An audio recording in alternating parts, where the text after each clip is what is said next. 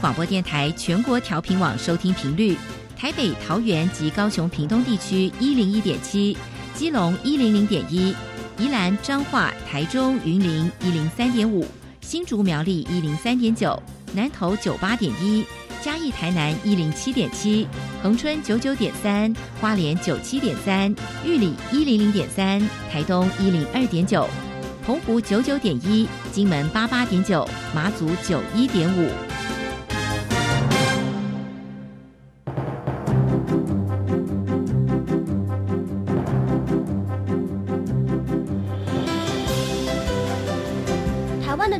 怎么做，才能使孩子面对未来的社会呢？当我们期待学习者改变的同时，也期待教师的教学方法跟着改变，家长的观念也一起改变。一起携手，协力同行。于林校长带您探索、自发、互动、共好的十二年国教新课程，听见台湾教育的改变。欢迎收听《国教协作向前行》。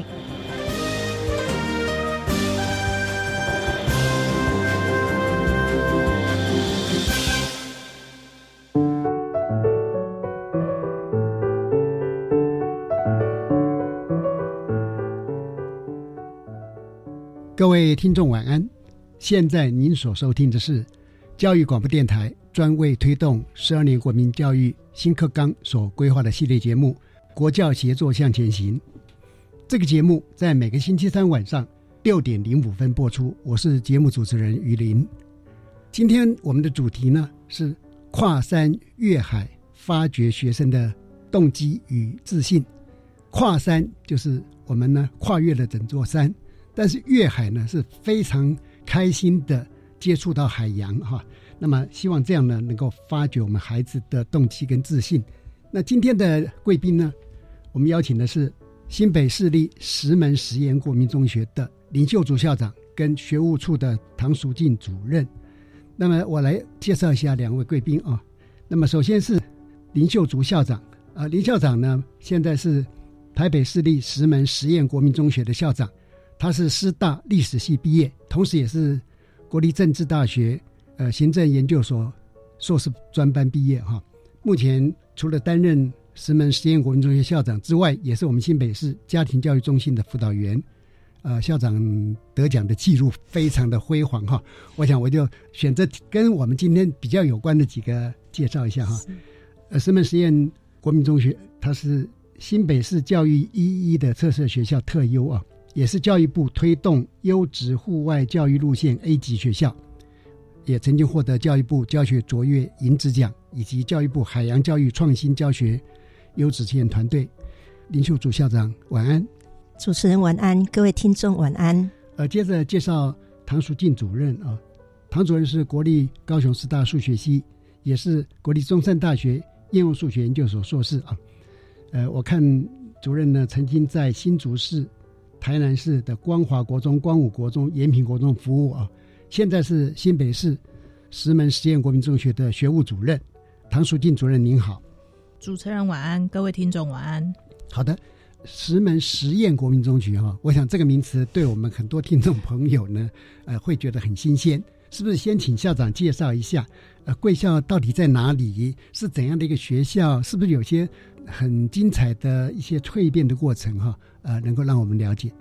好，呃，新北市立石门实验国民中学位于新北市石门区，是为台湾最北端的滨海的偏乡小校，啊，是石门区唯一的国中，所以我们都称为是最高学府。是是是，对。那其实石门实验国中之前在民国五十七年创立，那在一百一十学年度。才转型为新北市第一所实验国民中学。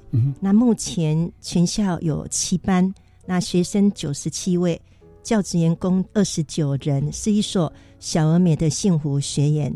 那在呃偏乡这个地方，呃石门区人口外移很严重。对，那少子化的冲击，目前石门区大概只有五千多个人。哦，对呀。然后呃社区产业没落，所以呃孩子。在学区石门区里面只有三个国小：老梅国小、石门国小跟前华国小。啊，每年六年级毕业生都二十来个。那如果我们没有转型实验学校的话，可能未来就是只有剩下三个班而已。对，所以我们转型实验国民中学以后，我们目前是。将近八班，嗯，明年呃一百一十三学年度，如果在一班就达到九班，所以三班跟九班的距离，就是我们转型实验学校提供孩子适性学习的一个重要的一个理念跟转机。好，那现在我们石门实验国中是结合在地的自然生态、人文美感、国际的资源，嗯，那我们希望我们能够提供给孩子一个非常。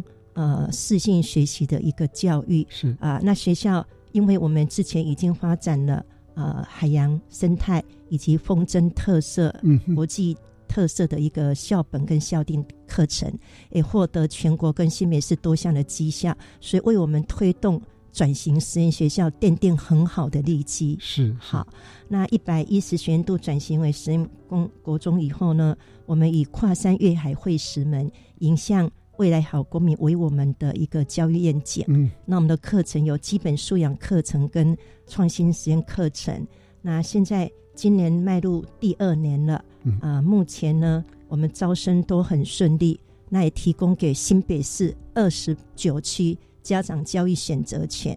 嗯，然后啊，目前不管是淡水区、五股区，甚至三峡区，很多的家长就选择就读我们石门实验国中。我们真的觉得说，展现学校的绩效，给孩子一个很好适性学习的机会。嗯，所以哈，呃，学校的确在过去发展中也碰到一些困难跟危机。是，呃，可是呢，经过校长跟同仁们的努力哈，会为这个学校找到一个新的发展方向，它带来一种转机哈，而且听起来还在非常蓬勃的成长中啊。我想。因为刚刚校长有提到转型为实验国民中学嘛，那很显然的，就您呃您所说的一个是基本素养课程，另外一个是呃特色实验课程，那是不是谈一下，就是说你们是如何跳脱了这个学科的学习，而且能关注现在很强调的就是非认知能力的养成啊？那学校的核心定位是什么？啊，这个问题是请唐淑静主任来做回应。是。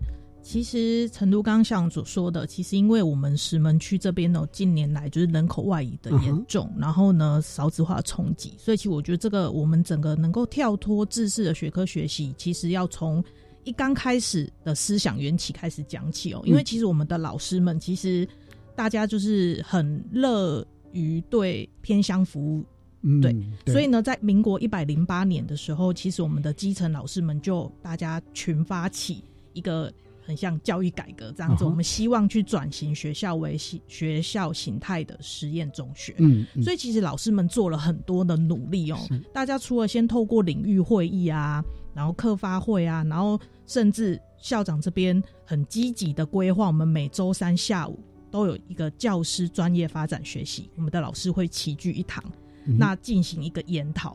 另外呢，也聘请了实验教育专家学者跟辅导校长来立校指导。嗯，对，那老师们其实都很积极的想要去参访实验教育学校啊，然后以及学校标杆学习。对，所以其实在这前面，老师们其实付出了非常多的努力，希望说先以。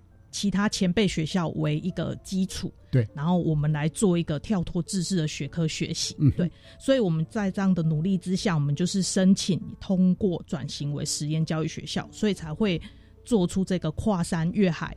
会石门的这样一个一个在地结合在地的特色课程，那希望可以为整个新北市的孩子都提供一个适性学习的机会，那也希望能够为石门区这个人口外移、学校存续面临危机的这个地方，就是可以注入一个活水这样子。对，那我们的学校其实我们老师们努力的去思考说要怎么样才能够帮助到孩子，所以其实我们教育理念就设了有三项。首先，第一个就是我们希望孩子可以自主学习，对，因为我们觉得在未来大时代是很需要的，对，所以我们希望孩子是可以培养在国中这三年可以培养他自己自主学习跟终身学习的一个动力，嗯，所以在老师的陪同之下，希望他们都能够是为自己先定一个目标，嗯，然后呢开始学会去探索，而不是就是。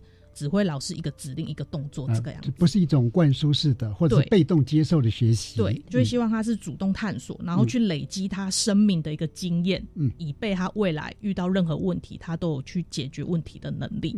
对，这是我们第一个很希望他们能够培养，就是自主学习。对，那第二个，我们希望他们可以。关怀尊重，因为其实我们都希望这个世界是一个有爱的世界。对对，所以我们希望他们能够与人的互动当中，而且因为我们转型为新北呃实验学校，所以我们的学区其实是大学区。他们认识的同学其实不仅仅像以前只在石门区三间小学，对，他们认识到了来自淡水、嗯五谷，甚至我们今年还有从金山那边转学过来的同学。嗯，对，大家的家庭社经背景不一样的情况下，其实那个文化刺激。也不一样，对。那希望他们能够从互动当中呢，也要学习去倾听别人的表述，嗯，对，不是一味的只是把自己的的想法一直讲给别人听，然后都都听别人的。很多时候不只是孩子，连我们社会上都看到很缺乏这种尊重哈，对，跟关怀。对，大家都想讲自己的啊，都不听别人的。对对对，所以我们也希望他们能够倾听他人的表述，嗯，然后去同理接纳他人的感受，嗯，然后将这份就是温暖跟爱呢，可以去最后服服务回馈他人跟社会。所以这是我们希望的第二个理念。那最后一个理念，因为现在是全球资讯啊科技都这么发达，所以其实就是一个。无国界的一种概念，所以我们希望他们也要有培养一个全球的视野。那这部分其实我们学校有设立专题研究，所以我们的老师其实会从议题式的教学，然后呢结合现在很夯的联合国永续发展目标 SDGs，嗯，对，我们希望他们去培养多元思考的能力，然后借由这些实验创新课程跟专题研究，可以他们呢去。多元思考，然后奠定他们呢以后在这个全球化社会上呢可以学习跟生存的一个根基，这样子。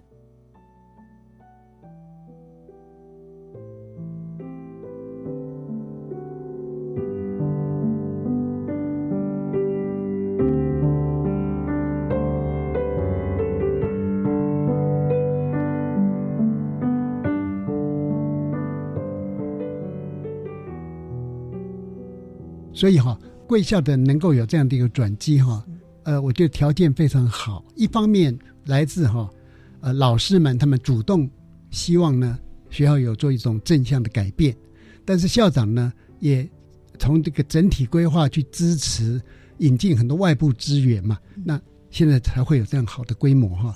那我想接着呃请教，因为你们那个愿景很美哈，跨山越海会石门。影响未来好公民嘛？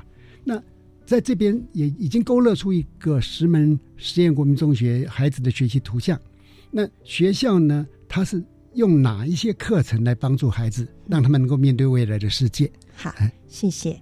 我们学校的教育院见。就是实验学校要有特定的教育理念。对，那我们刚才主任也说过，我们的特定教育理念就是自主学习、关怀、尊重跟全球视野。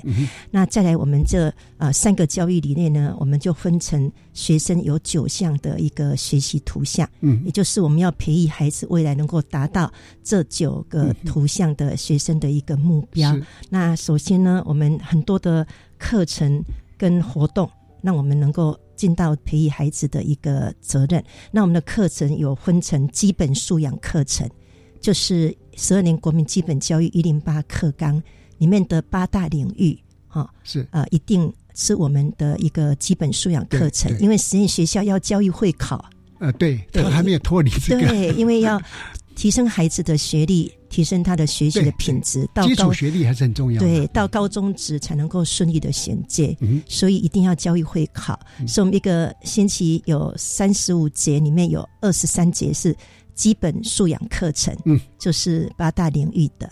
好，那我们这个八大领域的课程都是比较能够符合多元跨域同整，然后接近素养导向的一个学习。对，那孩子才能够呃适应。解决问题跟影响未来的一个好公民，好，所以我们的课程分成刚才所说的基本素养课程以外，我们有实验创新课程。对，那这实验创创新课程就一个星期大概有十二节。那这实验创新课程就是我们的跨山越海会师门，嗯，就是我们会进行跨山越海的会师们的课程是，例如七年级我们有三基笔记书，哈，浪漫海洋情，嗯。或是真创美一展，啊，或是锄禾日当午啊，啊，海鲜的挽歌，或是侦探详情趣，我们是利用这一种进行我们的海洋教育的一个探索，是。山野田林的踏查，嗯或是艺术美感的一个创作嗯，以及国际议题的探讨。好，我先举例课程来呃跟各位听众分享。例如，我们七年级我们有规划我们的一个侦探乡情序是属于会师门的，我们就孩子们自主规划，然后到我们社区去访谈我们的风筝推广协会的郑理事长，是，还有李青田老师。嗯，那孩子会自己规划呃访谈的大纲，好、访谈的时间啊、地点啊、人物啊、学习目标等等。嗯，那在进行这个访谈的时候，孩子们自己会分组，有的负责记录、负责采访、负责拍照、负责录影。嗯，那回来的时候，他们就会进行分组讨论，然后会简报，然后制作小报纸。嗯所以这样呃，让他们去采访，引起他们学习的动机。对回来的时候又能够自己呃分组的一个做小报纸来发表分享，嗯，展现他们的学习成果，是，孩子更有自信。对，所以这是我们实验学校最美的一个课程。嗯那例如我们还有浪漫海洋情，可以去呃踏查在地的一个自然海洋的生态。我们到石门有名的富基渔港去踏查，嗯，我到们也常常去，很有名的。还有最现在最夯的老梅绿石槽，对，孩子去探索地形啊、潮汐啊、海浪哈。还有我们会到老呃，例如说富贵角灯塔。还有石门洞去踏查，这样培养孩子自主学习、规划的能力。嗯好，这是我们在呃会师们的课程。还有我们八年级最主要 hold 住在我们关怀尊重，那孩子会透过我们呃有机小农户，好，或是锄禾日当午，那我们学校会有我们学校有规划一个幸福的石门农场，孩子会在、哦对在学校里的农场里面自己会翻土。是，会培土，会种植，会搭棚架，嗯。以及自己也会浇水哈，然后采收的时候还会做成地瓜饼，哈，还会分送给啊、呃我们师长跟学区的国小。是。是，所以在这种透过孩子自主学习，他们就达到我们学习的一个目的，就是为认同家乡，也会呃关怀、尊重我们在地的一个自然的一个啊、呃生态，嗯以及嗯在地的一个一些农业的一个耕种。是好是那在第三个，在全球视野方面，我们希望培育孩子能够多元思考、国际理解或是创造实践。所以我现在举例，我们在全球视野这方面，我们的师长也进行了，例如说，移工在台湾。哦，现在移工的一个议题，嗯，对，然后我们透过桌游的游戏，嗯，那孩子他们透过老师设计课程，孩子去抽，它分成哪四组嗯啊？例如有的是移工是看护的，有的是渔民的移工，嗯有的是工厂的工人，有的是工地的工人。是那教师引导他们呃去了解移工的一个在台湾中介的制度，嗯或是在台湾的发展，然后学生他们就会透过周游去情境的体验。是是，然后了解移工的角色的困境，扮演移工的角色，同理接纳移工。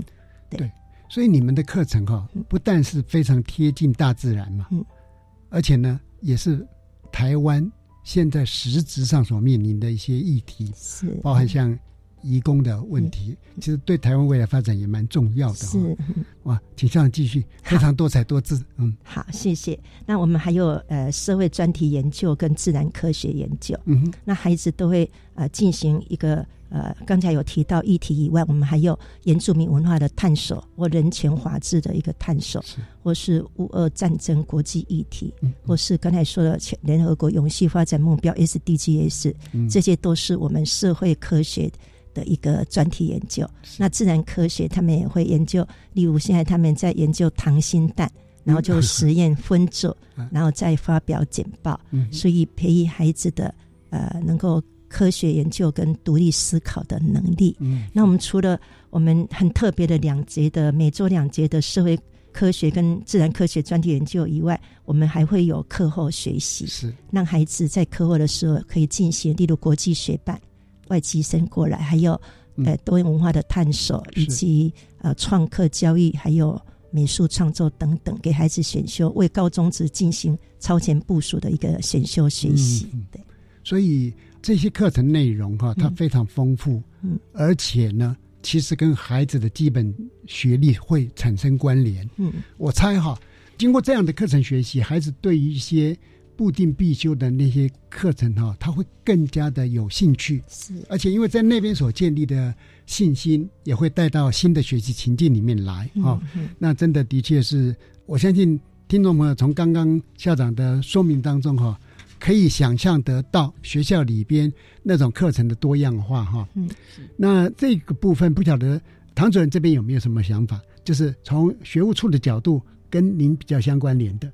呃，其实，在课程这部分的多元哦，其实从因为我是从在这间学校待到现在即将就是满第七年，嗯哼，对，那所以其实这样子观察，其实我觉得孩子首先，因为我们课后选修，所以我觉得孩子在选课的这件事情，不再是被绑住，就是一定要去选择什么样的课程。对。他可以针对他自己有兴趣，所以哈，你们是真的做到学生为中心，对。啊，不是说我开什么课，你你就都来参与，对，没有，对，那其实其实这样的话，你觉得对孩子他带来怎么样的一些那种观察，有什么样的改变吗？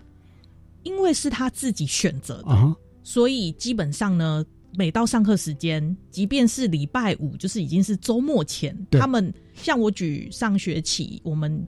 第一年的那个状况，其实因为我们礼拜五是创客课程，是那创客我们的老师很尽心尽力，就是让他们做一些可能像什么三 D 镭射啊什么之类的。那孩子其实就每到礼拜五，即便其他同学可能没有选课，已经要回家了，他也不会就是吵着说那我要回去，对他不会焦虑，他自己选的，对，然后他就很很开心的说好，那我要去上课了，对对对对对，然后就去，然后认真的学这样子。所以我觉得在。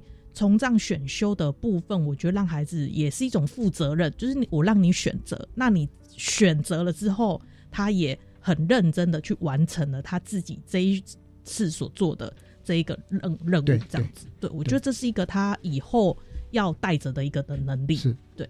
我们在教学上哈，常常一直强调说，哦，我要引起学生学习动机。是，但是呢，其实那已经是比较其次的方法。是老师要很用力的去引起学生的学习动机，我就是没学习动机，所以你要引起。那么现在在这样的选课里边，他是自行按照自己的呃性向、兴趣去主动的去选嘛，所以那个学习动机是已经存在了，嗯啊，变成你们已经有很好的起点了啊，怪不得说呃这个课程哈能够带给孩子们呃非常多的自信哈。我想因为呃。贵校这个课程非常的丰富哈，我们就请听众朋友先听一段音乐，之后哈，我们再继续请教两位贵宾。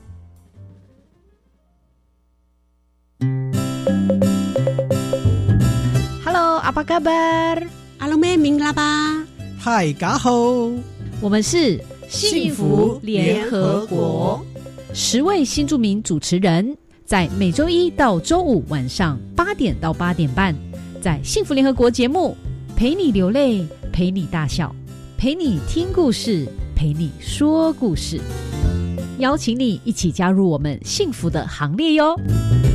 育儿津贴不排付了。虽然我的家庭综合所得税率二十趴以上，但是从今年一月一号开始，可以申请零到未满五岁的育儿津贴喽。我小孩五岁还没入学，也没就读一般私立教保服务机构，可以请领就学补助吗？五岁到未满六岁的幼儿虽然没有就学，但是也可以请领就学补助哦。我们赶快上教育部全国教保资讯网了解相关资讯。以上广告是由教育部提供。哎呦，老婆啊，你在想什么？鱼都烧焦了。抱歉啦，我在想等等要去哪里缴房屋税比较顺路啦。哦，这还不简单？你可以使用行动支付 App，随时随地都能缴啊。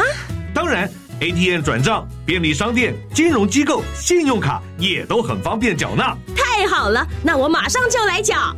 五月开征房屋税，智慧缴纳五告孙。以上广告由财政部提供。大家好，我们是台湾弦乐团，我们都在教育广播电台。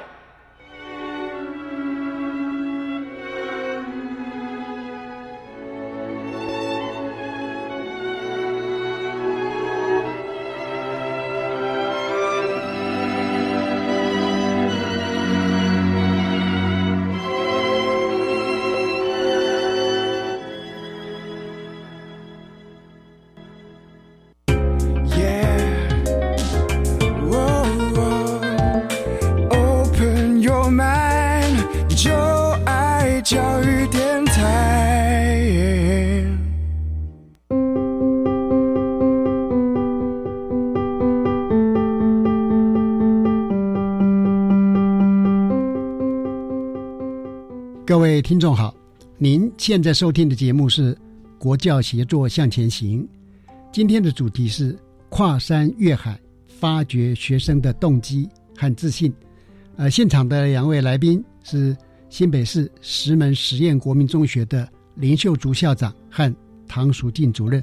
我想请教校长哈，在贵校进入实验课程之后，这么样的丰富多元，会对贵校带来怎样正向的改变吗？会，嗯，呃，我们孩子因为学习很有动机，也展现自信。嗯，那每年的校庆，他们的学习成果展示，展现非常亮丽的一个成果。是，那学校因为我们转型实验学校之前跟之后，我们因为产生的很多绩效，所以我们获得教育部在一百零五年到一百零七年度。啊，发展特色学校全国的特有哦，恭喜恭喜！对，谢谢。因为一个风筝的艺术美感教育，让我们得过很多全国的奖项。是，接着我们一百零九年又荣获到全国教育的奥斯卡金像奖的教学卓越奖。哇，对，给我们课程的一个很大的一个超难的鼓励。对，竞争强度很高。是是，那我们还荣获呃一百一十年教育部的艺术教育贡献奖，全国特有。是。对，那也是一个很难得的一个艺术美感的一个课程的成果。那我们这两年转型实验学校以后，我们在海洋这一块得到很多的肯定。我们得到教育部创新课程教学研发的基地，是全国就五所国中，我们连续两年都得到研发基地，那可以把课程扩展到社区跟其他学校来体验学习。我们又获得教育部海洋创新。优质团队的优等是，这些都是我们实验学校很大的一个成果。嗯嗯嗯，好，因为有这么精彩的课程，带出了这么棒的一些正面改变嘛，哈，是不是来谈一下哈？跨山越海会师门迎向未来好公民课程的一个整体结构，特别在横向的连接或纵向的整合。呃，校长，你们是如何透过一种真实的体验、深度的探索哈，来培养学生？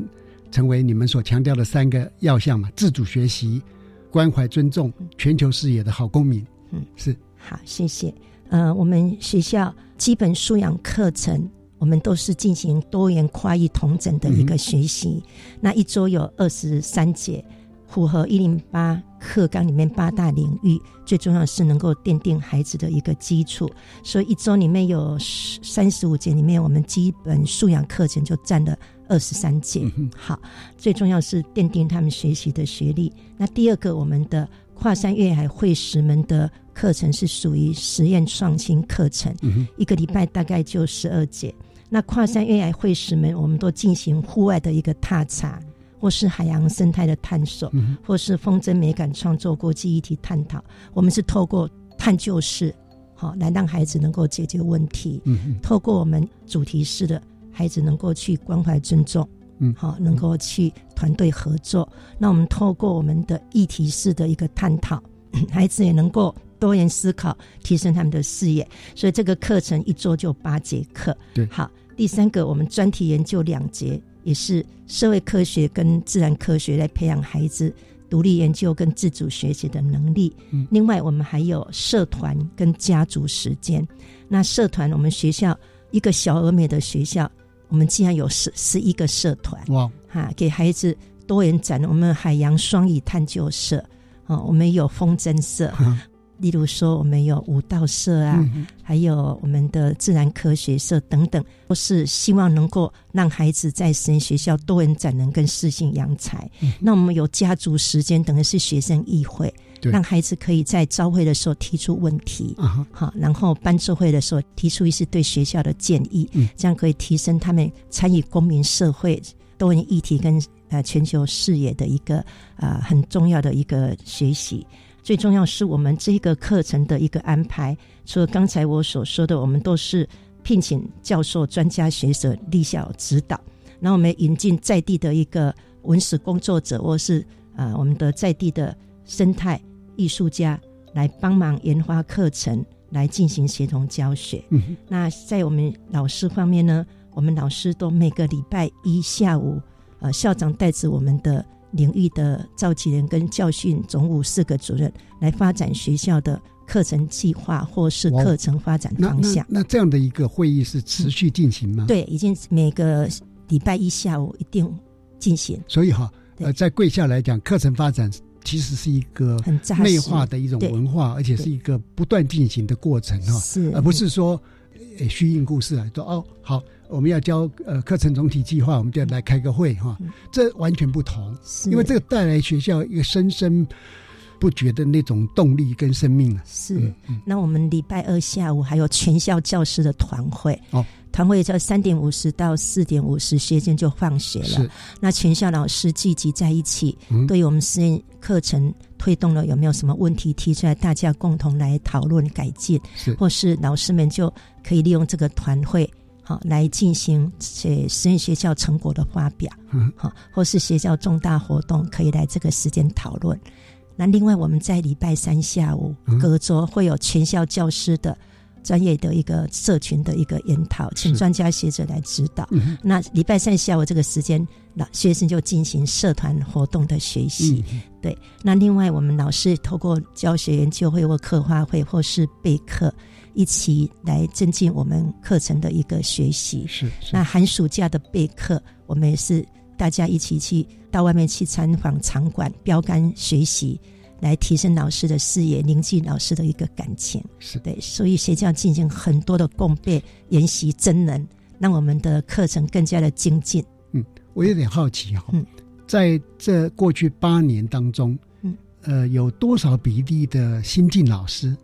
呃，因为在实验学校新进老师的比例比较不多，因为要调走很难调。对。可是去年，因为我们转型增班嘛，是实验学校以后，我们就招考的是实验教育组，就考到了八位非常优秀而且是双语的老师。是。哎，主要是因为增班。是。好，增班。所以这一点很重要。是是。因为学校有新的血轮的加入嘛，哈。我听起来就是有点嗯，有点青春洋溢的感觉。是啊。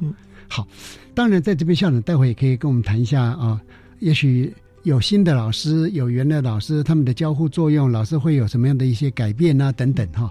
那呃也可以呃待会有机会您可以再谈一谈你校务经营是怎么样进行。好，谢谢。好，那接下来我想请教唐淑静主任哈，就是因为在实验课程之下嘛哈，那整个课程啊、教学啦，甚至评量方法，也许都有有做一些改变嘛，哈。那学生有受到怎么样的一些比较具有独特性的指导？然后就你的观察来讲，说孩子们，因为您在那边有七年之久了嘛，哈，是，所以你会不会看得到一种演化？哈，嗯，好，首先。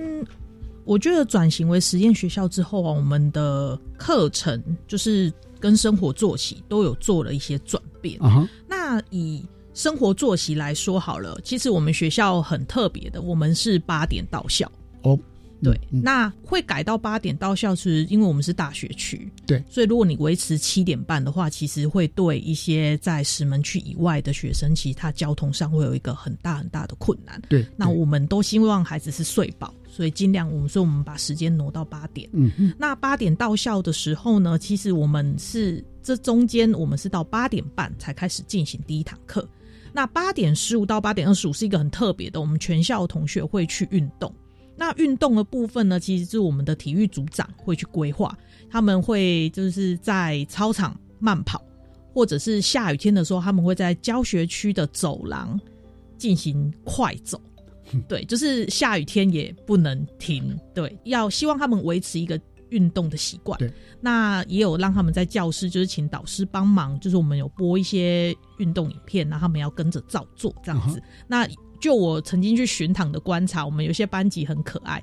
那在跳舞的过程中，连导师都一起下去跳。对对对，就整班的气氛，其实在早上就还蛮好的。嗯，那他们八点半就会开始进行课程。课程的部分呢，我们的课程是采大结束。哦，所谓的大结束，就是我们的一堂课其实是九十分钟。嗯嗯，所以我们的学生从八点半敲钟之后，其实他是要上课上到十点。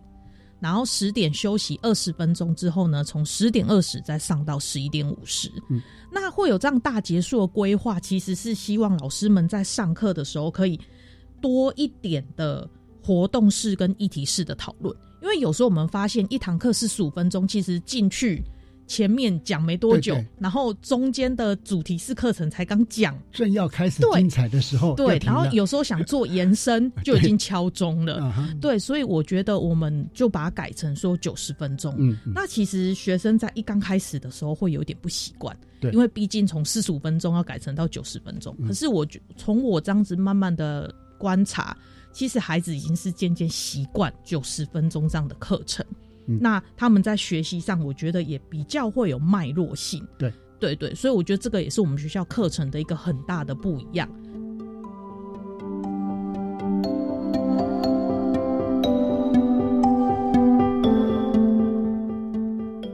那呃，我们的课程部分呢，我们的部分实验创新课程，其实有时候上课的时候，你会在里面看到可能是两位老师。哦，是协同教学，对。然后，如果那一门课又结合我们的像我们的侦探乡情趣这部分，还会结合外师。哦，对，所以呢，还会看到一位就是外国人在里面也跟着一起协同教学。是，对。所以我觉得，因为一堂课里面不止一个老师，所以孩子跟老师交流学习的机会会变多。对，而且每个老师他的专业都不一样，所以他可以在每个老师的身上又学到更不一样的东西。对，所以我觉得这部分我们也是让孩子从不同的面向去进行自主学习。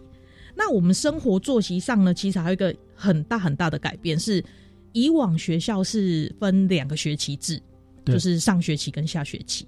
那我们学校是改成两学期四学季，所以我们其实我们有春夏秋冬学季。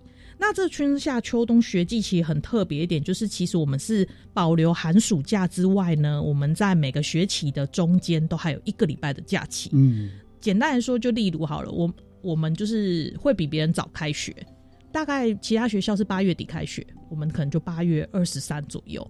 那我们开学之后呢，就会进行十周的课程，所以呢，大概会在十一月中旬的时候，我们会进行第一个礼拜的假期，叫做秋假。那学生就会利用这个礼拜，就是回家沉淀他前十个礼拜所学到的东西去做统整。嗯，那家长也可以利用这个时间去规划一些可能跟孩子的亲子活动。嗯，对。那老师们也可以顺势休息，然后准备下学季的课程。对。那我们就会回来之后呢，再从第再上十周，然后就进入寒假。那我们下学期一样，就是开学之后呢，一样先上十周。然后在四月底的时候会进入春假，然后呢回来之后呢再进行最后一个学季的课程，所以我们其实会是在七月七号才放暑假。嗯，好，呃，这都是非常具有特色的改变哈。对，呃，当然我也想请这样谈一谈，从您的宏观的角度来看哈，具备怎样特质的孩子很适合来就读我们石门实验国民中学？要怎么来读这个学校？好，谢谢。其实实验学校要有特定的教育理念，所以只要认同我们石门实验国中的教育理念，自主学习、关怀、尊重、全球视野，就可以来我们学校就读。嗯，那我们除了石门区在地的孩子，一定要照顾他们。对，所以呃，我们招生的一个阶段是第一阶段，就是全部的学区的国小，三所国小，哈，石门、老梅、清华都录取。然后第二个阶段，如果有剩余的名额，再给第二学期大学区的来就读。嗯，那如果大学期的来就读很多的话，是，那我们就按照他们的一个报道的先后我是，我们来进行一个抽签就对了。嗯，对，这样才能够照顾到学区，也能够提供给其他大学区二十八区的家长来这边，呃，让孩子来就读。嗯，能够办到要让。大学区的孩子来抽签啊，我想这也就是证明说，呃，学校的课程跟发展方向啊，是赢得包含学区内跟学区外跨学区的很多的家长他们的认同，是啊，呃，非常非常的难得，也非常恭喜哈。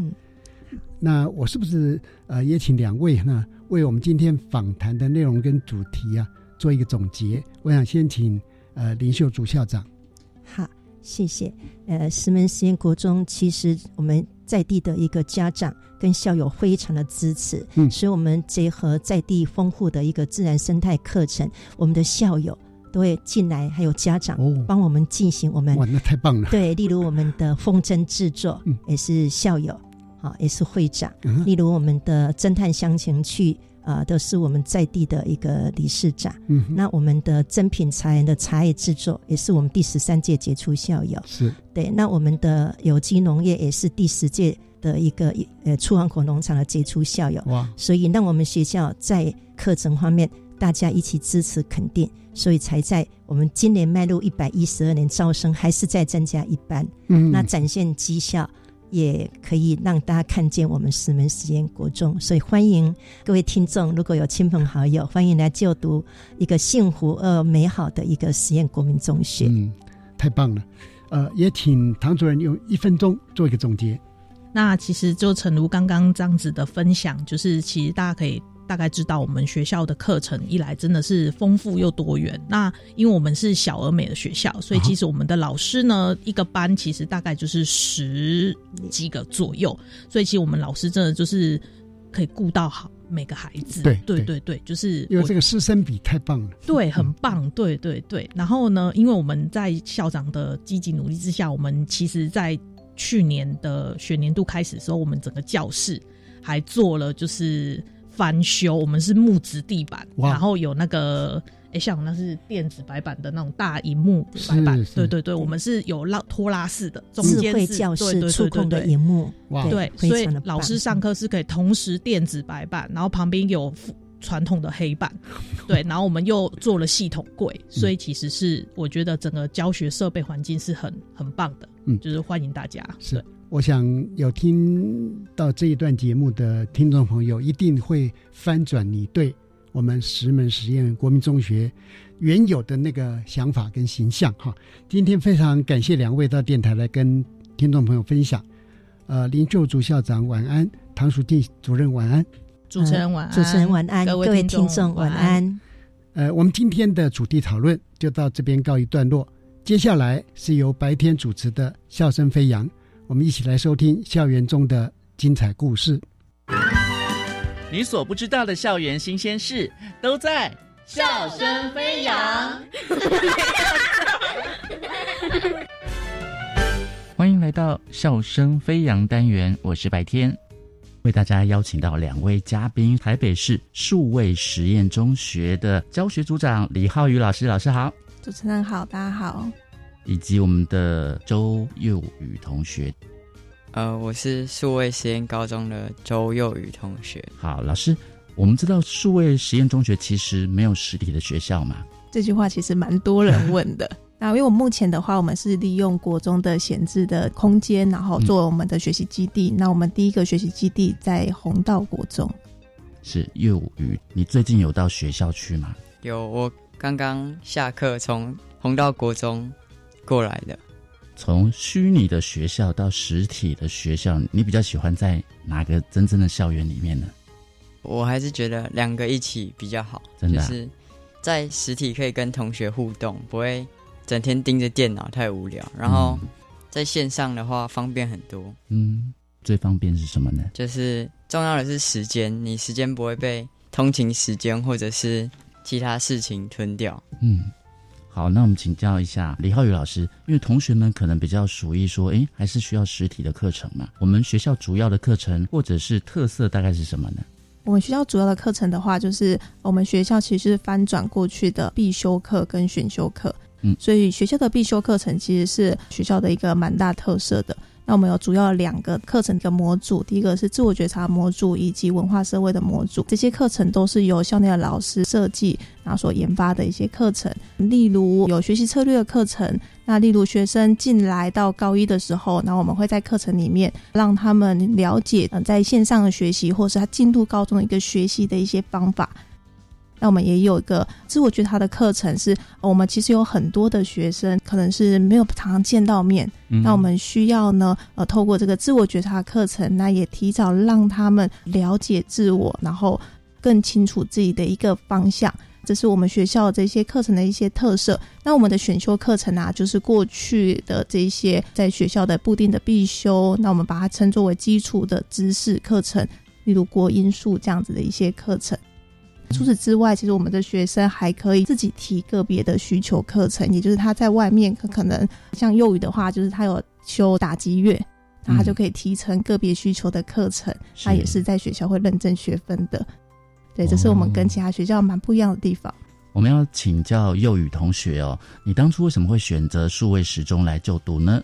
当初我听到数位实验高中是我姐姐分享给我的资讯，嗯。我妈看到之后也觉得很新奇，因为我妈是老师，她很难想象就是课可以在线上上课，而不是在实体上课。我听到这个学校的时候也觉得蛮好奇的，就是会很想尝试看看不一样的的上课方式。嗯，幼语同学，那你进了数位时钟有什么觉得特别不一样的地方呢？因为平常的人都是要到学校去，但是你在家看着电脑，你就可以上学了。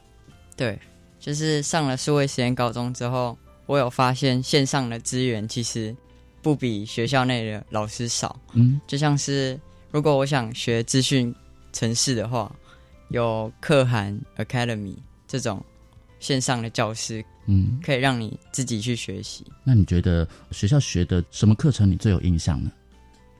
嗯，我对学校议题探索的课程还蛮感兴趣的。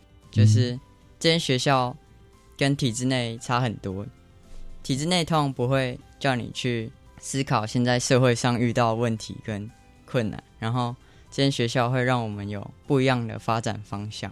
我们想请教老师哦，因为呃家长跟学校都是需要沟通嘛，那这么自由的一个呃办学的呃课程，那要跟。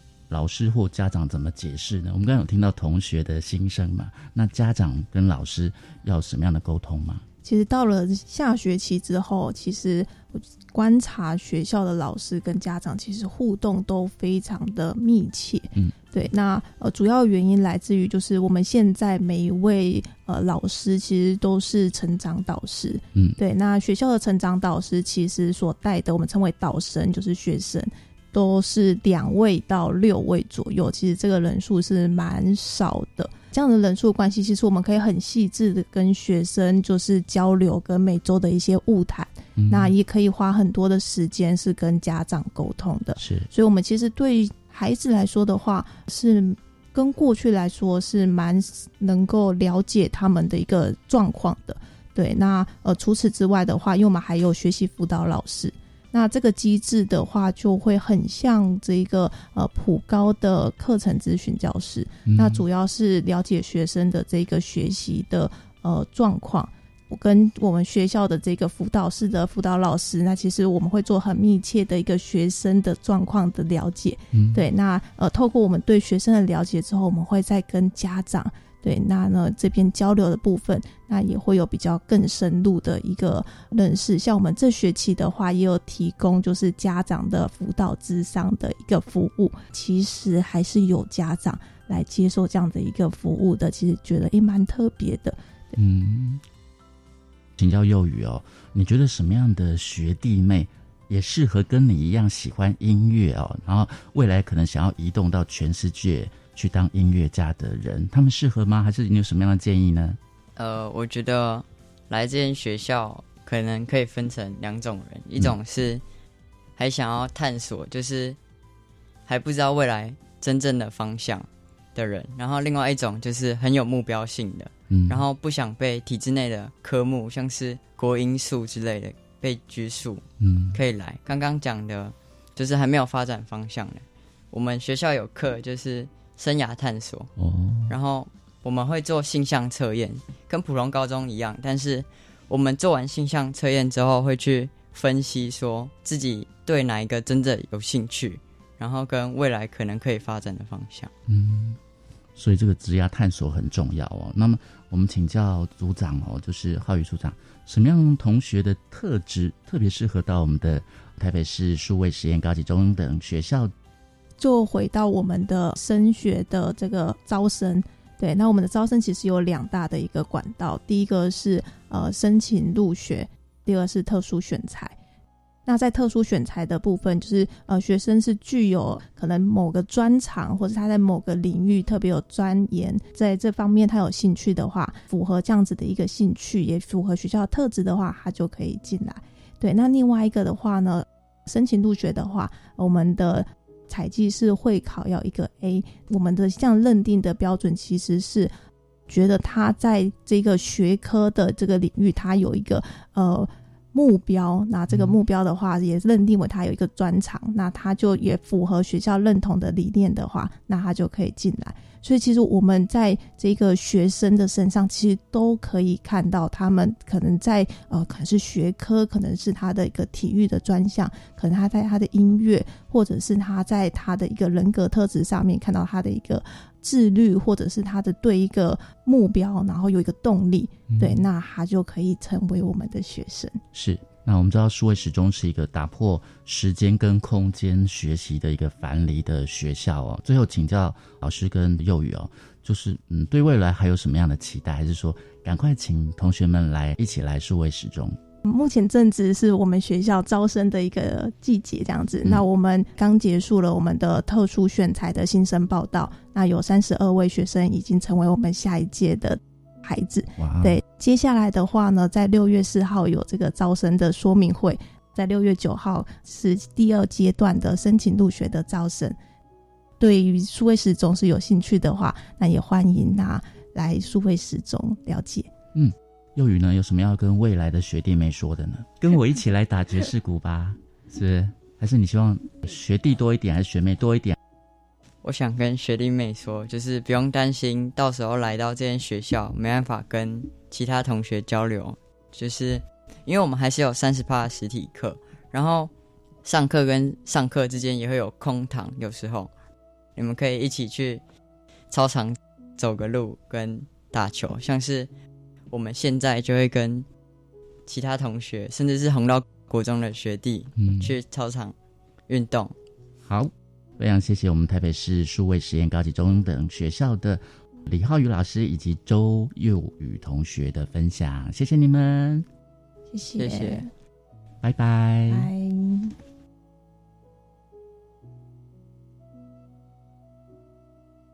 我是白天笑声飞扬，下次再会喽，